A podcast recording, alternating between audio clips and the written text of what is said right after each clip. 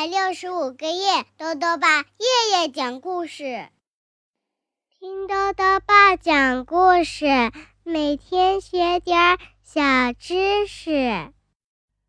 亲爱的各位小围兜，又到了豆豆爸讲故事的时间了。今天呢，豆豆爸要讲的故事是《小老鼠分果果》，作者呢是英国的格威尼斯·威廉森和本杰明。金波审译，由外语教学与研究出版社出版。有一只饥饿的小老鼠啊，遇到了一个大红果子。可是老鼠那么小，果子那么大，这一路上啊，困难还真不少。谁会来帮助它呢？一起来听故事吧。小老鼠分果果。有一天，一只小老鼠的肚子饿了。就在这个时候啊，它发现前面有一个大红果，看起来又甜又脆。我的运气怎么这么好？它叫起来：“我要把它运回家，一个人美美的饱餐一顿。”小老鼠推着大红果。往自己的小房子滚啊滚啊！他真想咬一口大红果，一定很好吃。他这么想着，突然，扑通！大红果滚到了池塘里。哎呀！小老鼠哭了起来。这这下可怎么办呢？一只青蛙从水里冒出头来。别担心，我来帮你。青蛙用健壮的后腿对着大红果一踢，嗖，大红果飞出了水面，接着，砰，落在了地上。给你。青蛙盯着大红果，忍不住舔了舔嘴唇。哦，谢谢。小老鼠。滚着大红果继续向前走，他可不想分给青蛙吃。路上，小老鼠一想到马上就可以吃到美味的红果大餐了，不由得呀口水滴答。可就在这个时候，大红果却滚进了刺丛里。我好笨呐！小老鼠嘟囔着，使劲儿去够大红果。哎呦，哎呦，哎呦，真疼！这些尖刺可真讨厌。遇到麻烦了，是不是啊？我来帮你吧。一只乌龟慢慢爬到了小老鼠身边。乌龟有硬壳保护，才不怕尖尖的刺呢。乌龟钻进刺丛里，很快呀就把大红果取了出来，一点儿也不费劲儿。看，麻烦解决了。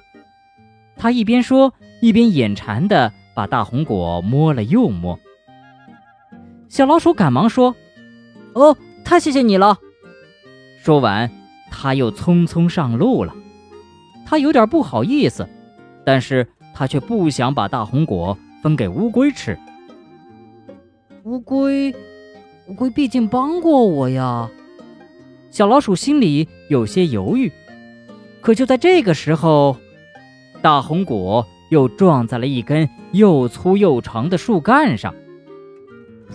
小老鼠看着横在路中间的大树干，不由得叹了口气：“哎，这么倒霉的事儿都让我遇上了，我怎么才能绕过去呢？”“呼呼，这个简单。”一只鼹鼠从旁边的洞里钻出来。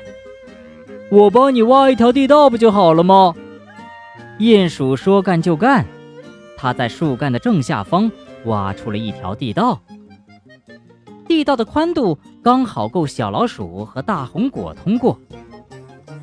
我喜欢帮助别人，鼹鼠说着，把小鼻子凑到大红果前闻了又闻。哦，你可真是个热心肠啊！小老鼠很不好意思，可是。他还是不想把大红果分给鼹鼠吃，怎么办呢？鼹鼠、乌龟还有青蛙，他们都那么好心的帮过我。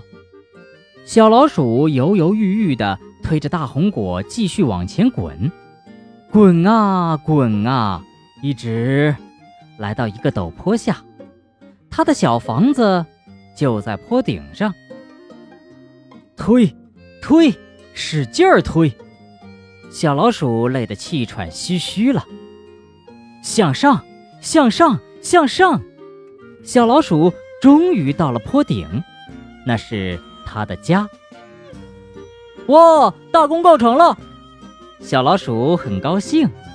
可是它突然觉得有点寂寞。大红果这么大，一个人吃真没意思。要是能跟朋友们一起分享，该多好啊！小老鼠想起帮过他的青蛙、乌龟和鼹鼠，手一松，咕噜咕噜。大红果又滚动起来，而且呀，是顺着山坡另一边往下滚的。大红果越滚越快，越滚越远，一直滚到了山坡底下。小老鼠可以看见大红果静静地待在那儿，香喷喷的，正等着人去吃呢。哦，糟糕，这下……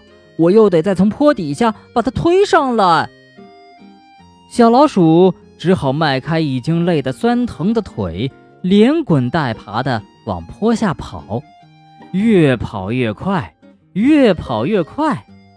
等它跑到山坡下面，却惊讶地发现，青蛙、乌龟还有鼹鼠都在那里。太好了，你们都在！小老鼠高兴坏了。我们一起吃大红果吧！你真好，把大红果分给我们吃。这个大红果又甜又脆，你也快来尝尝吧。鼹鼠一边嚼着大红果，一边大声喊。小老鼠有点不好意思地说：“嗯，朋友，不就应该这样吗？”好了，小围兜，今天的故事讲完了。故事里呀。讲到鼹鼠挖地道，小围兜们知道吗？鼹鼠挖的地道啊，是有大有小的。哎，这是为什么呢？兜兜爸告诉你啊，鼹鼠呢吃生活在地下的昆虫，它们挖洞的大小啊和地下昆虫的数量有关。昆虫越多呢，洞就挖得越大。另外，地道的规模也和鼹鼠的年龄有关，年轻的鼹鼠是非常厉害的，可以挖出六层地道，面积可以达到七千平方米呢。小围兜们想认识一下这位地下的能工巧匠吗？在今天的微信里啊，兜兜爸放了一张鼹鼠的图片哦。兜兜爸还想问问小围兜，你和朋友们？分享过什么好东西吗？如果想要告诉兜兜爸，就到微信里来留言吧。要记得兜兜爸的公众号哦，查询“兜兜爸讲故事”这六个字就能找到了。好了，我们明天再见。